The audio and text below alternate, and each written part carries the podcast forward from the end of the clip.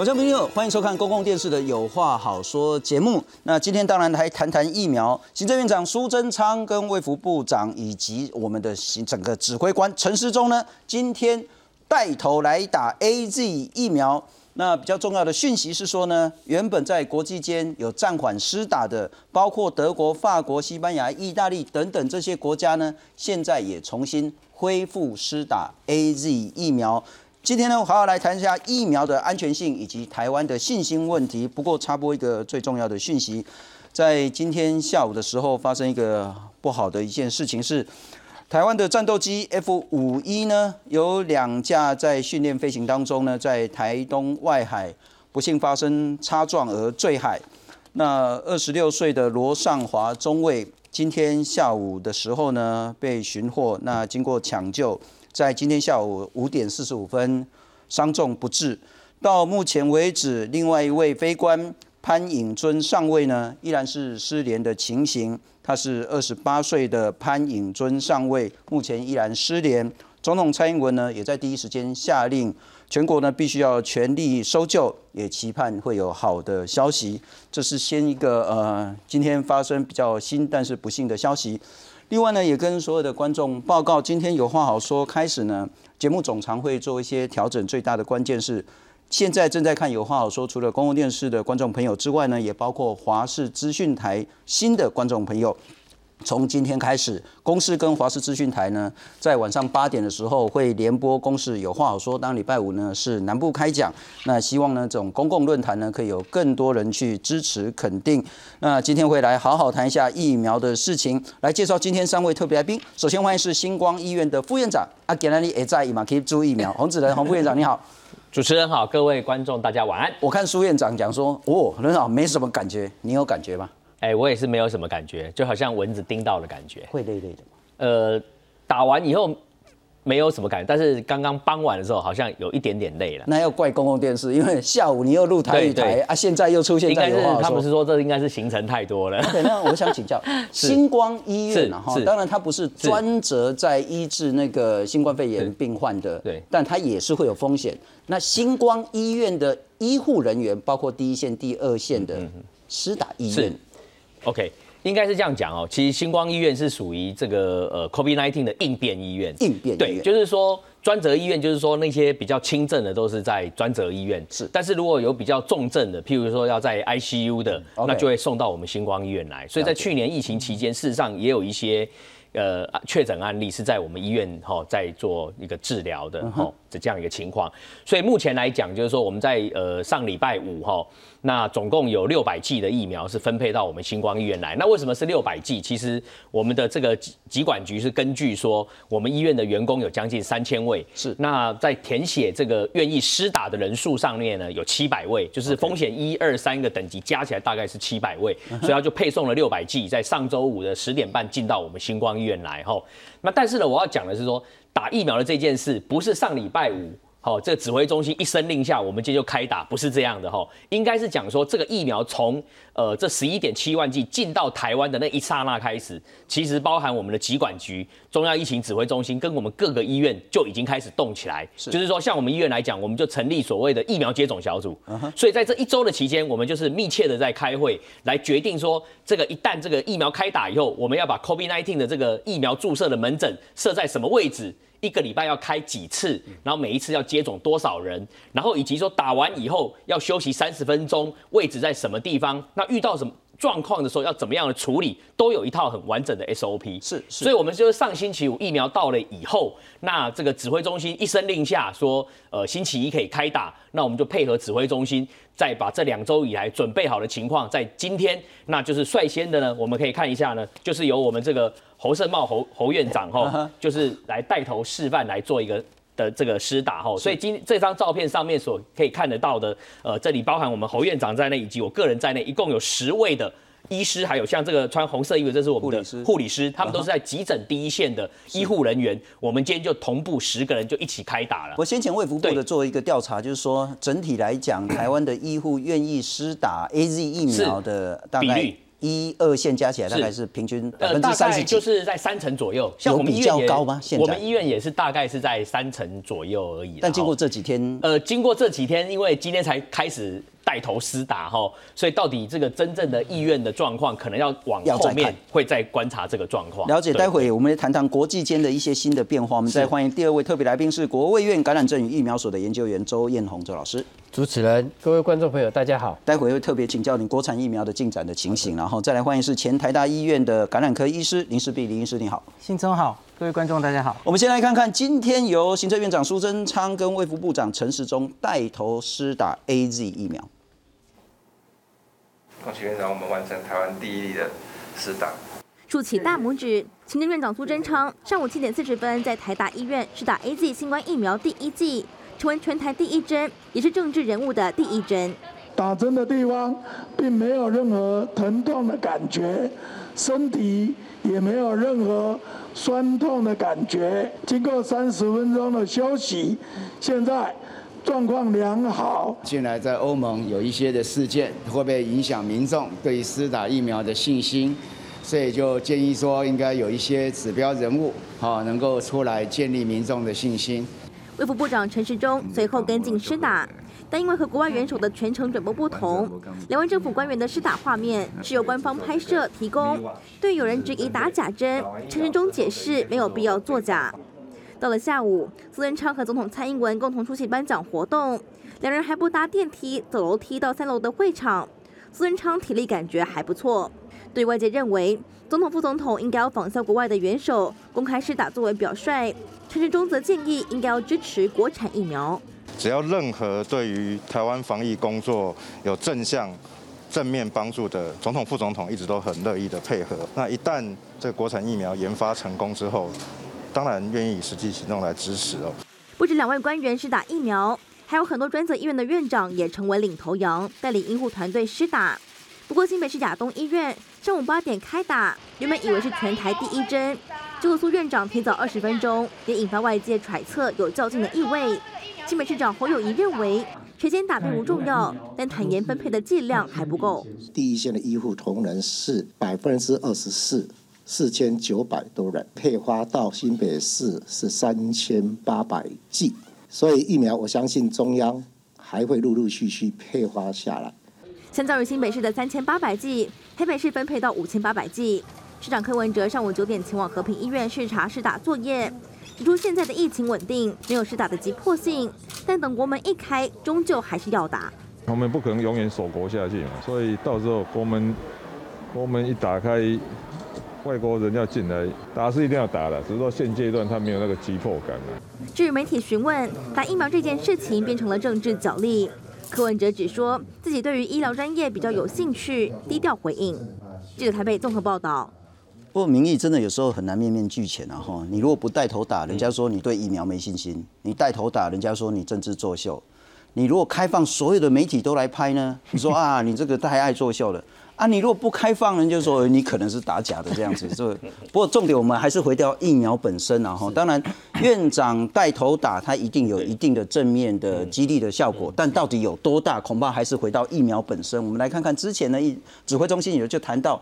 我们谈到这个是所谓的副作用，那可不可以接受？当然是见仁见智了哈。副作用包括呢部位疼痛，这个 A Z 呢是百分之五十二，那辉瑞呢是百分之八十四，莫德纳更高百分之九十二，会有疲倦超过一半，头痛超过一半，肌肉痛大概四成多，胃寒三成一。关节痛二乘六，那发烧的部分七乘九，那发烧可能会比较严重一点点。不过我请教周老师，刚刚副院长也谈说没什么感觉。对，那今天可能因为公共电视让一直让他忙来忙去，有一点疲倦。是，但理论上就算有感觉会疼痛会疲倦，应该也是明天的事了。OK，好，我们现在疫苗打进去呢，基本上呢就是所谓的诱发免疫系统的进行。是，那免疫系统的进行其实没有想象我们那么快啦，尤其是在我们打进去的东西，对于免疫系统来讲，它是属于陌生的环境。OK，呃，陌生的东西，它看到的时候，它必须要做一些所谓的分解动作，把蛋白质做一些分解等等。那当然在学理上比较复杂。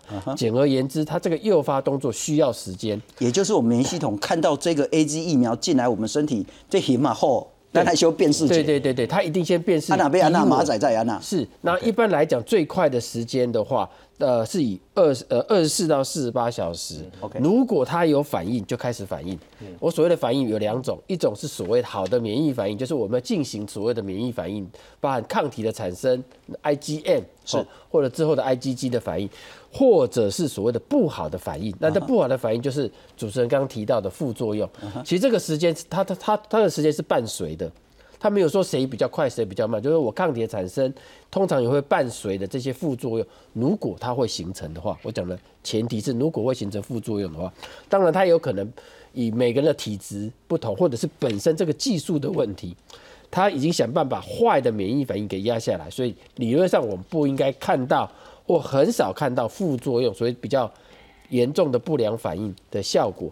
那刚刚主任讲这边所有这些副作用，在我们的疫苗学里面，这些其实不叫做真正的不良反应，这只是正常的免疫反应。嗯只是我们感觉因为不舒服，所以我们称为副哎，作用。我问一个很笨的问题，然后像副院长说他没什么感觉，苏贞昌院长也说他没什么感觉，这是代表说免疫系统没有真正启动吗？呃，不是不是不是，不能这样理解不是不是对不是。好，这个又回到一个跟这个其实跟年龄有关了哈。年龄的话，我们的免疫系统呢，大概到十五岁到十六岁的时候开始真正所谓的成熟，那一直到五十岁，一般以五十岁为一个界定，以的这段族群的时候，这个免疫系统是所谓的健康免疫反应，呃所谓它的反应通常会很强。如果我看到便是敌我的时候，这是坏人的时候，我要做很强的作用，血气方刚的类似这样的感觉。五十岁以后会随随这个随着年龄慢慢的增长就老谋，深算了。开始变慢 OK 变慢，反应的激度呢会变小。嗯好，那我们大概从，当然我们开玩笑就啊，你大概就是老了，所以你的免疫反应不太好，可能只能这这样是在讲你，但实际上呢，呃，免疫系统，因为这也是为什么我们的疫苗要打两剂哦。OK 因为我们就是要预防第一剂打进去，因为不同的年龄族群所产生免疫反应比较慢的状况，所以我们打第二剂的时候叫加强反应。是。这个时候呢，通常它的比例就是本来可能正常呢可能是达到五十 percent，我比方五十 percent，老年呢可能到三十到四十，可是打到第二季的时候，我都希望它能够恢复，都能产生到八十 percent 的一个免疫反应的强度。这个就是所以打第二针的一个原理在这里。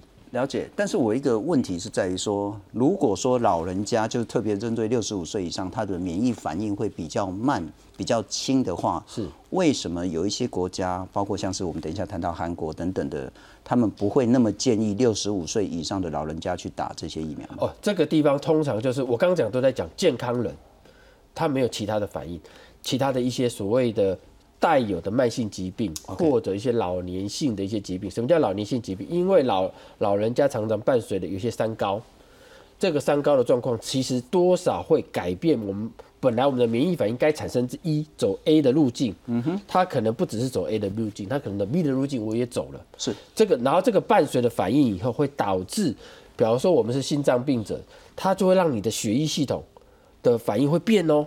我们的比，比如说我们的打进去免疫反应，因为很多的免疫反应的血的的细胞其实都在血球在血液里面做运行。是，比如说我们的心心血管疾病的人，这个时候他其实很容易造成，因为血液的流速很快的状况之下，当你的某个地方有阻塞，比如说三高的问题，因为周状动脉硬化等等，这个地方它就会显现出它的一个病程就出来了。是是是，不过我要请教林医师了哈，我们来看一下之前那个疾管中心也跟大家讲说，确实有一些人绝对不要打，不要打 A G 疫苗，可能连辉瑞也都不要打。哪一些人呢？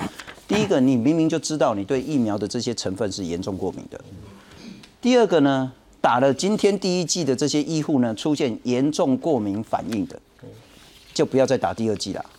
那再来呢，十八岁以下不要打。那先请教呢，为什么是十八岁以下呢？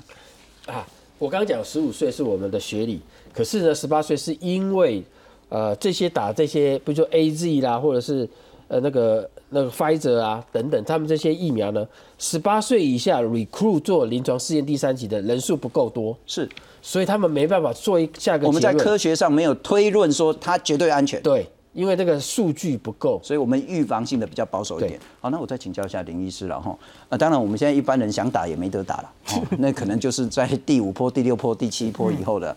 但现在的医护，我们来看看呢哈，审慎评估的，包括你免疫功能不全的、怀孕的人，现在正在普堵人的呢，必须跟医师好好讨论，再决定要不要打。刚刚我们谈到说，六十五岁以上的长者，确实有一些国家是建议不要打。嗯，台湾并没有这样子说。嗯，所以其实今天可能也有会有比较年纪大的这些医师、护理师，可能也会去打。六十五岁是一个门槛嘛？对台湾而言？呃，我这里补充一下，因为今天正好有很新的资讯出来。是。呃，首先之前 A Z 为什么会有些国家定六十五？欧洲某些国家，韩国六十五岁以上不列入施打范围，纯粹就是因为。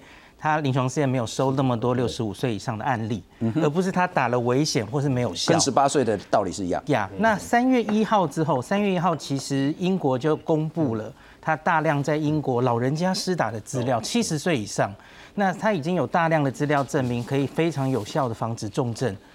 那跟 BNT 一剂之后的效果，三十几天的时候差不多。所以，因此，在这一个资讯出来之后，像是德国跟法国，就很快已经批准六十五岁以上没有问题。那今天我们白天哈又有另外一个好消息，就是我们美国啦，美国还没有批准 AZ，FDA 还没有送审，它其实就是在等美国也有一个三万多人的，呃，包括中美洲哈，呃，南美洲智利什么的，三万多人的一个临床试验，那今天初步报告出来了，是 AD 只有新闻稿啦，我们还不是很确定完全的。内容，可是特别的是，这三万多人里面，大概有两成的，呃，是收案六十岁以上的年长者。那而且它还有大概六成是有一些慢性病的，嗯哼，就是像是肥胖、糖尿病、高心血管疾病这些是新冠的重症因子的。那他做出来哈，他是乖乖的施打两剂是四周了哈。这个其实有点那个，我们之前英国说什么四周六周，那是另外一个故事了哈。因为他很早就决定做这个美国的临床试验，他就定乖乖打，相隔四周。那这样，我刚刚念的所有条件，它做出来保护率是七十九 percent，是，所以就是它连大型第三期临床试验里，现在也够多年长者的资讯，嗯哼，那还有合并我刚刚说的英国的资讯，因此台湾不需要画一条线在六十五，应该是不需要，不需要画，现在不需要，需要画，也许是模糊的三节号，就是断断续续的。针对糖尿病的，嗯哼，针对高血压的，嗯，针对高血脂的，嗯，针对先前也许有一些什么心因性的这些疾病的，是，我们需要请他们暂缓一点吗？这些人应该还好，因为这些人其实是新冠的重症因子，所以目前其实当然还没有非常。呃，副作用的详细报告被我们看到，是。那我想很快就会公布了，因为美国现在应该就是准备审这一批，这一这一批美国的临床试验。那我觉得接下来可能才会比较多资料。是。可是因为英国已经打了很很多了，英国是从最年纪长的开始往下打，所以他们已经累积了那个九百七十万，现在应该超过一千万了哈。施打的经验，那他其实那个副作用都有统计哈，看起来是还好。OK。那可是我比较担心的，反而是今天张尚存老师在记者会有提到的，就是那个很稀有的那种脑子的血栓。那信聪可以直接看那一张吗？我我其实最想讲那一张，我很担心那一张，就是欧盟跟 WHO 针对 A Z 疫苗评估的结论。这其实就是上礼拜五，这个叫 E N A 嘛，类似美国 F D A 的，它审查了这一两周所有在欧洲发生的血栓之后。他定出这四大结论，其实前面三个结论都都好，我们都很开心看到前面三个结论。是，那其实多半媒体就聚焦在前面三个结论，好像就没事了，大家就开始恢复打了哈。那前面讲一下哈，他就说这个疫苗在欧洲现在这样疫区，大家知道欧洲有些地方又面临所谓第三波又来了哈，法国啊德国哈，他说这个疫苗可以预防。重症预防死亡带来的益处仍然远大于它可能的不良反应带来的风险。第一点，这在疫区是绝对没有问题的哈。那第二个就是预防没有增加整体血栓不良事件的风险，是 overall 的整体没有，请注意整体哦，因为等一下会跟第四点有点冲突哈。了解。那第三点就是说，因为我们有点在怀疑，刚我有请教周老师哈，有没有可能欧洲施打的这一批疫苗？某个产或是某一个批号的疫苗，造成哦，在德国怎么这么多这样的案例？那他们说没有证据显示有问题。OK，那第四点其实就是我我从礼拜五开始心情不太好，我就是看到了这一点了哦。就是虽然整体血栓我们比较熟悉的像是静脉栓塞、深层呃深层静脉栓塞跟肺栓塞没有增加，跟背景值没有增加，这个很确定哦，大家不用担心这个。那可是呢，他点点出一个，这个疫苗可能跟一些非常罕见的血栓合并血小板低下。那包含最后一行那个字吼，一般人可能看了就过去，因为你看不懂血栓，这个怎么脑中大脑？静脉的窦的血栓，它是一种中风，是一种非常稀有的中风。因为我们通常中风就是动脉，动脉打上去吼，可是静脉的中风是非常稀有的，大概在整体这个中风里只占一 percent 而已。那它发生几率吼，大概是百万分之三到五。那我们回头看哈，为什么德国那个时候会一开始没有跟着大家停，可是他忽然有一天星期一就说我们也要停，是因为德国在短暂只施打了一百六十万剂的 A Z 之后，他大概只打一个月，他就产生了七例这样子很稀有的血栓，那所以他们要停下来调查。那所以现在呢，我们是他们的结论是说，我们不能排除可能有问题，可是当然还要进一步去厘清。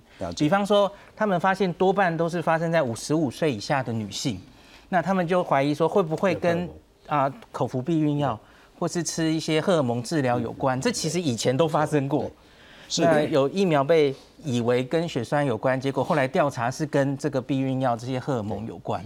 那另外是还有一件事要小心的哈，再强调一下您刚刚讲的，但这个必须要被再更验证。，这个还没有完全排除，就是。但如果我们可以去推论说，这样子一个发生几率可能会跟口服避孕药或是其他这些荷尔蒙相关药物可能会增加风险的时候，我们就比较有多的武器来去说，哎，对。这一类的人可以少打这样子。所以因此这一次但现在还才没有证实。对，没有证实。我们这次才暂时说用避孕药的人暂时也先不要打，对，就是担心有这种可能的牵连。用避孕药的人。是是是，那譬如说，有一些人可能是，也许在过了更年期之后，他可能会补充一些荷尔蒙对荷尔蒙疗法这一这一类的人可能也观望一下。对，我们目前是这样规定的。好，我我这边有一个补充，比较像科学上的一的研究哦。其实这些荷尔蒙本身，我们除了导致，就是因为我们缺乏，就是老年者一些妇女老年，所以我们会啊补充口服的荷尔蒙。这个荷尔蒙它其实作用其实非常广泛的。那它作用的点，除了在我们的性腺，所谓性腺就是包括卵巢或女生的一些啊、其他的一些性腺的一些这边所需要的荷尔蒙。另外一个很重要的是，它本身都是会透过血液，尤其是血液的内皮细胞在进行。血液血液就是血管哦，血管里面有最内层的话叫内皮细胞。这个内皮细胞其实有很多接受体会接受荷尔蒙的作用。那这个东西的荷尔蒙的接受的话，会引起。别忘了，刚刚讲血栓跟血小板有关，是。那目前也很多显示，这些荷尔蒙其实会影响血小板的功能。对那是不是在这种东西会影响到这个，尤其是这种比较特殊案例的血栓，其实是有可能连结性的。那当然，这个的话，如果我是科学家，我就会针对这边来做研究。所以我相信，对欧盟他们应该也会针对这个副事件开始做这边的深度的讨论。是，不过对我们来讲，一贯的立场就是把所有的好的、坏的、正面的、负面的讯息全部都公开摊开来，那才可能说让整个疫苗的安全性得到更充分的一些讨论。错没错不过副院长，我要请教你啊哈。就我自己有一觉得，啊，恭喜在咱人哈，不是公干他台湾人，是全世界所有人都一样。真的有一点点怪怪的，你不会因为你的总统、你的行政院长、你的指挥官打了疫苗之后，疫苗变安全，特别你也不会因为他们不打，然后疫苗就变得很危险这样子。对对对但我还是请教了哈，因为您是那个公共卫生的专业，是这个除了是科学问题，是。恐怕也是政治问题，对，也是跟人民沟通的一个所谓的诚，这是个所谓诚意的问题啊。政治人物，特别是指挥官，是。那以及在各医院里面的院长、副院长带头打，嗯嗯嗯，对于施打疫苗真的有什么帮助吗？好，我想哦，这个疫苗确实哦，我们一讲我们在医界的人就讲说，凡事看科学跟证据哦。但是除了科学跟证据以外哈，不要忘了，我们对很多事情我们有一个信心度，是。安心感这个信心，就像之前这个《远见》杂志做一个调查，嗯，好，就说，哎，你要打什么疫苗？其实反而是国产疫苗愿意打的人最多，然后才是国外的疫苗，然后大陆的疫苗是最低的。那为什么会呈现这个现象？哦，这个这个现象的呈现不代表这三个疫苗的好坏哦，因为国产疫苗都还没有出来，可是国人施打意愿反而比较高，所以这就代表某一种程度，就是说我们民众对于某些外在事件的这个影响。会影响到他的判断以及他的行为。譬如说，我举一个例子哈，像以现在台湾的疫情相对稳定，现在医护人员其实某种程度，我认为是有一点点在观望。照理说，医护人员应该是一百 percent 一二线，赶快出来打，因为保护自己也保护我们的好可能的这个潜在的受感染者，对不对？可是现在医医护人员一线二线愿意出来打的，大概就是在三成左右。那这个比例事实上是我认为是有点偏低。那这个原因就是来自于说。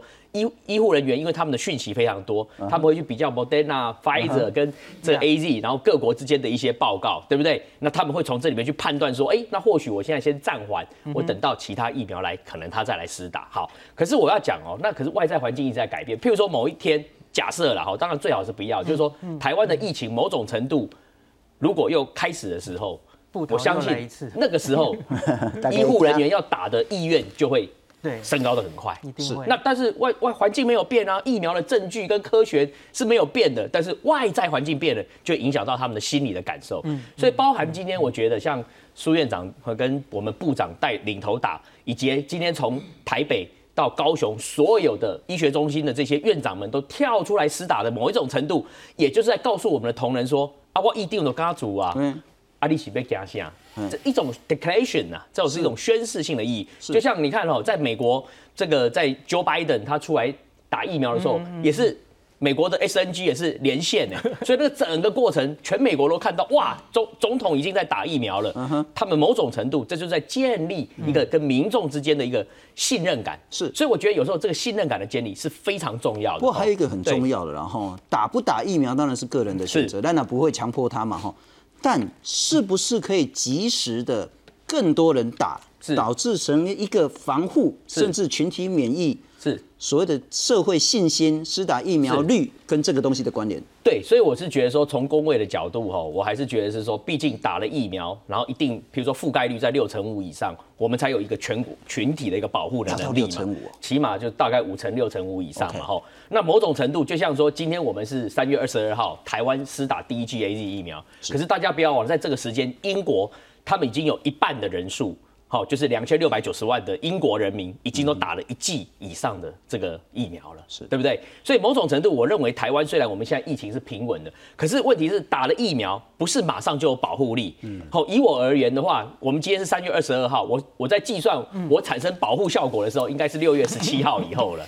好，就是打完大概三个月后，因为间隔两个月再产生 二十八天那个效价才会上来，大概是六月十七号以后了。那换言之就是说，如果今天风险突然发发生的时候，有时候会杀得你措手不及，因为你从第一季到产生保护力要三个月的时间，所以我们应该是在这个时间点有疫苗进来的时候，我们一二线的医护人员，我认为就是说你还是应该就是说去跟你的这个医师去去这个去去 interview 一下。那你自己本身也是医护人员，如果你认为你的风险是在可控的情况下，而且是在可以被施打的一个情况下，我还是要鼓励我们的医护人员在这个时间点。应该要赶快出来施打，因为就像我们刚才讲的，在防疫的过程中，医疗机构、边境是就是我们国门防守的第一个关卡哦，所以这个关卡一定要守好。那关卡怎么守好？就是我们自己医护人员要先有这个免疫的能力，是才能够保护我们自己，也保护到医院来就医的民众。不过，如果我们回顾一两年前整个新冠肺炎或是武汉肺炎发生的时候，那个最动的不是说多少人得到，而是医护能量有没有崩溃？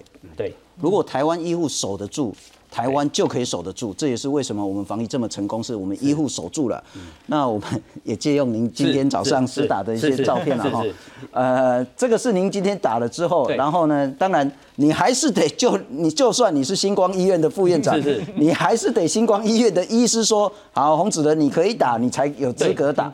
然后是对，因为我去的时候我问诊的时候，我我跟大家报告一下，整个施打的过程到一个小时。怎么说？就是说你进到诊间。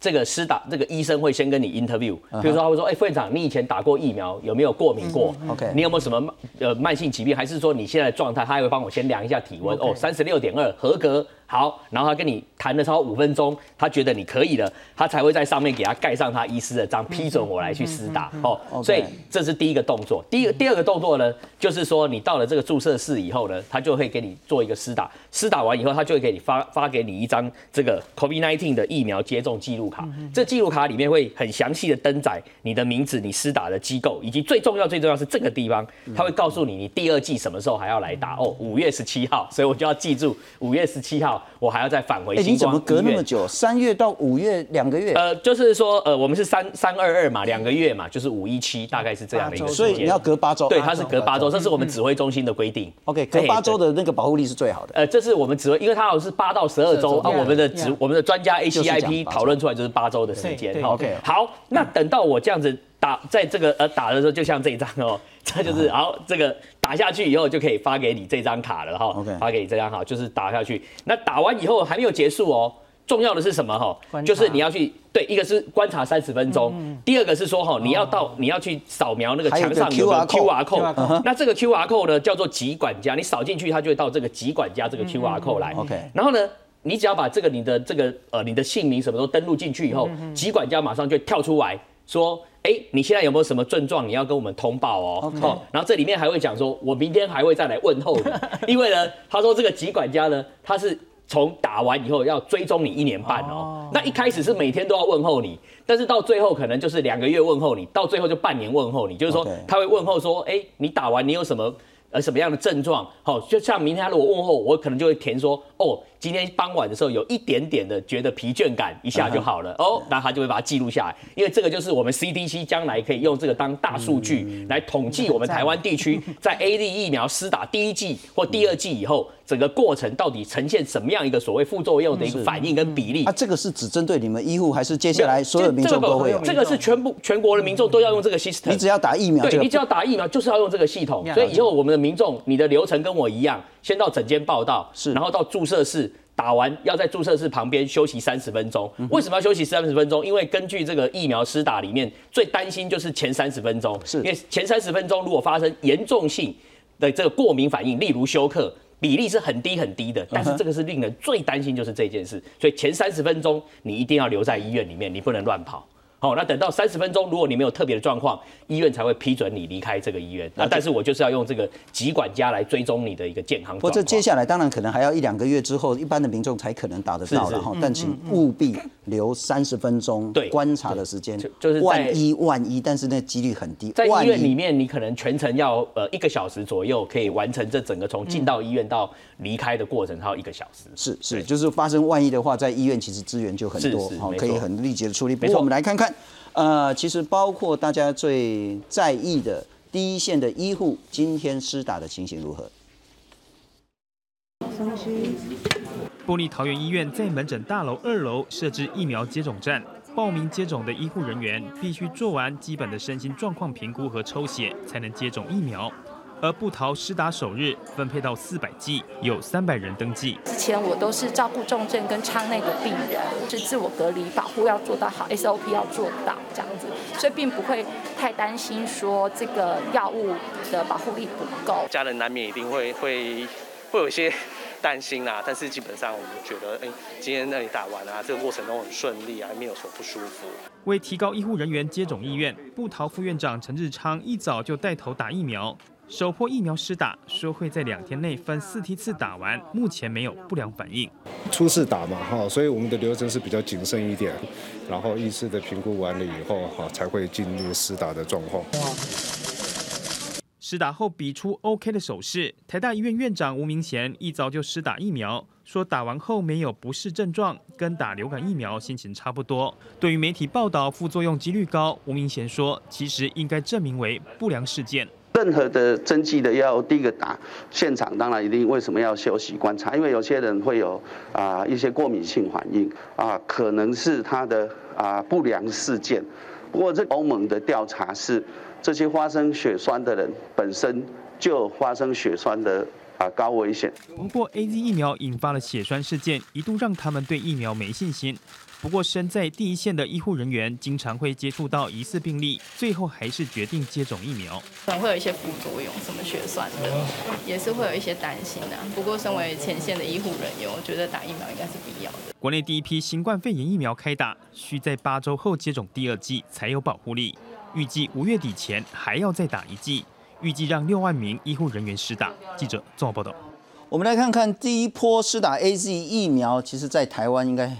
各各省、各县，然后离岛其实也都有了，然后几十家以上的医院，那大概都陆陆续续在打。那虽然说先前调查是大概三成多，整体的医护大概合计六万人有施打医院，不过这个数字因为上升，再来是多，就算所有人都想打也没得打了，因为我们第一波只有十一万七千剂的这个疫苗，这个是今天开始第一波打 A Z 疫苗，台湾的医院。一般民众想打没得打哦，可能要等到之后好后面好几波。不过我们来看看很重要的一个资讯了哈。我们刚刚讲说欧盟的态度是极为关键的。我们来看看欧盟大概呢已经打了五百万个人。那英国因为 A Z 疫苗是他们自己的嘛哈，所以大概两千万人已经接种了 A Z 疫苗。两千万里面呢有三十件罕见的血栓案例，那其中有九个人死亡，疑似跟 A Z 有关。因此接下来这一两个礼拜，我们就看到很多国家都先暂缓停打。然后呢，世卫组织他就说脑静脉血栓就是脑中风了哈，是全球第三大常见的心血管疾病。因此，还是建议大家继续打啊，不要因此而停打。那欧盟的药品管理局审查的结果说，无法明确排除血栓跟疫苗的关系，所以还会进一步分析。但 A G 是安全有效的疫苗，施打的好处，无论是对个人或是整体社会来讲，都高过于它的风险，所以会更新指南，在医疗资讯中列入潜在的风险。那先前我们谈到，包括德国、法国、西班牙、意大利、荷兰、葡萄牙、立陶宛、拉脱维亚这些国家原本都是暂缓施打的，那现在呢也恢复施打了，就是疑虑已经稍微解除了。不过，瑞典、挪威还要再评估几天。我再请教一下林医师，上个礼拜的时候你谈的非常非常清楚。嗯，这个资讯是礼拜五台北时间重要的公布。如果很多国家恢复施打，那大家就有信心。嗯，如果很多国家还是观望的话，那大家会怀疑。那恢复施打的最大关键因素是恢复施打，我觉得应该就是他仔细比对了我们原来最担心的肺栓塞，对，然后深部静脉栓塞这些。没有高过背景值，他是重新查了包括英国还有欧盟经济区自己所有的资料，超过两千万计了，然后就是那那些通报的案例，然后没有超过它原来的发生率，所以这是我们刚刚那四大结论中的其中一个吧，所以。因此，他觉得整体没有增加血栓的风险，所以因此这一点应该是安全的。嗯哼。可是唯一还剩一点点的担心，就是今天张尚存老师提醒大家，还有一点担心，极为罕见的我觉得第二点应该可能有误解。OK，脑静脉血栓不会是全球第三大了，那是动脉才对了。脑动脉血栓。对，那就是这个在两看三十件嘛，吼，很罕见嘛，吼。它其中还有一些是 DIC 了，不是全部都是脑了，吼。那所以脑我看应该是十八件。十八件，然后大概已经两千万里面才十八件，大家可以看到它真的发生率是非常低的，因为这个病本来发生率就低。那我们其实知道西方人跟东方人本来血栓的几率也不一样，他们比我们高很多。是，所以因此我给大家的建议是，假如你非常小心的话，我觉得五十岁以下的女性哦，你可以稍微等一下。可是不是要你不要打哦，我觉得你可以等什么呢？你可以等韩国。我上礼拜已经一直跟大家讲了，因为到目前为止，这个累计多半都是欧洲的数据，是欧洲跟英国人。那我们拿到的是韩国厂的 A Z 疫苗，然后韩国正如火如荼在试打，已经打超过六十万剂了。是，那他们到目前是有两剂血栓，可是详细报告还没出来。OK，我没有看到有脑的了哈。那我觉得只要我们在等。也许一周两周，韩国马上可能会有一两百万的 大量安全性资料给我们看到。假如你还是有所担心的话，是，我觉得可以去注意看这个韩国施打的资料。不过这个时间完全站在台湾这边，是因为一般民众就算你很想打，很想打，像我其实有点想打，就是前线前线的医护会可能会有，因为很多人，我想院长也是哦，就就来问我们该不该打。了解。我很老实说，我也跟我老婆说，我们暂时看一下。对。对，哎那因为你不急，不不是第一线照护的人。那副长，他如果等一下，为医护的部分啊，等一下还有得打吗？当然啦、就是说再等一下的话，就是等看下一批有没有还有别的厂牌不会想说哇，你今晚歪主义要的没有了，当然没有了，他这个是顺位跳过，就像我们一二级现在打完以后，如果一二级都打完了，可能三四第三级的就可以打了嘛。对对对但是我还是补充一下林医师他刚才讲了一个背景值的概念，这是什么概念？大概是这样啊，就是说。我们现在台湾还没有人打疫苗，哦，还没有大规模在施打。是，可是呢我们每一天都有人因为急性心肌梗塞、对脑血管疾病，对对对，甚至血栓送进医院来。是，也有可能进来的有一些人不幸，可能隔天就往生 Yeah，这是风险都是有。每天这这在各大医院，我们在星光医院的急诊也是都会看到这个状况。好，可是你们想一个状况，如果有一天他刚好是在他中风的前一天去打了这个 A D 的疫苗，第二天发生中风。虽然是没有，从现在角度看，它没有打是没有关联性。可是如果有一天这两件事刚好合并在一起的时候，大家就会认为说，你这个中风有可能是前一天打了疫苗所引起，但事实上不是嘛？就像我现在跟大家报告，台湾现在也没有在打疫苗，还是有可是会不会有人中风、每天心还是会血管疾病有人，甚至中来了还会往生？所以我要讲的这个背景值的概念，就是说有没有人因为打了疫苗，突然之间某一种疾病它的发生的比例突然大幅的升高，这第一个重点。第二个就是说，刚才林医师讲的一个很重要的重点，就是说我们在不同的东方人跟西方人的因为人种的差异性上面来讲，也会让某一些疾病的特性是不一样。比如说西方人的血栓的这个比例可能会高于我们东方人。他做个经济舱他就血栓了。啊，对嘛？所以这个就是人种不同的背景所引起的，所以它的风险程度是因为它的这个人种的差异所带来。所以刚才林医师讲的没有错，就是说我们现在就看看，那同样是东方的这种蒙古的蒙古的蒙古人种的一个情况，他打的情况，血栓是不是也跟欧洲有一样的情况？不过我知道林医师给我们一个任务了哈，接下来韩国呢有话好说要多多注意，不管好的坏的就要立即他们跟大每天都家报告。公布，是，不过可能也跟各位观众朋友报告一件事情是，呃，五年前的三月底，台湾发生了一个非常惨重、让人家非常不忍甚至恐惧的事情，就是小灯泡案。那这中间牵涉到视觉失调、精神疾病为什么会发生？发生之后能否治疗？当它发生这样子这么惨绝人寰的事件之后，整个社会该如何面对？因此，下个礼拜一呢，有话好说会接连连续四天探讨视觉失调。我们来看看有话好说的预告。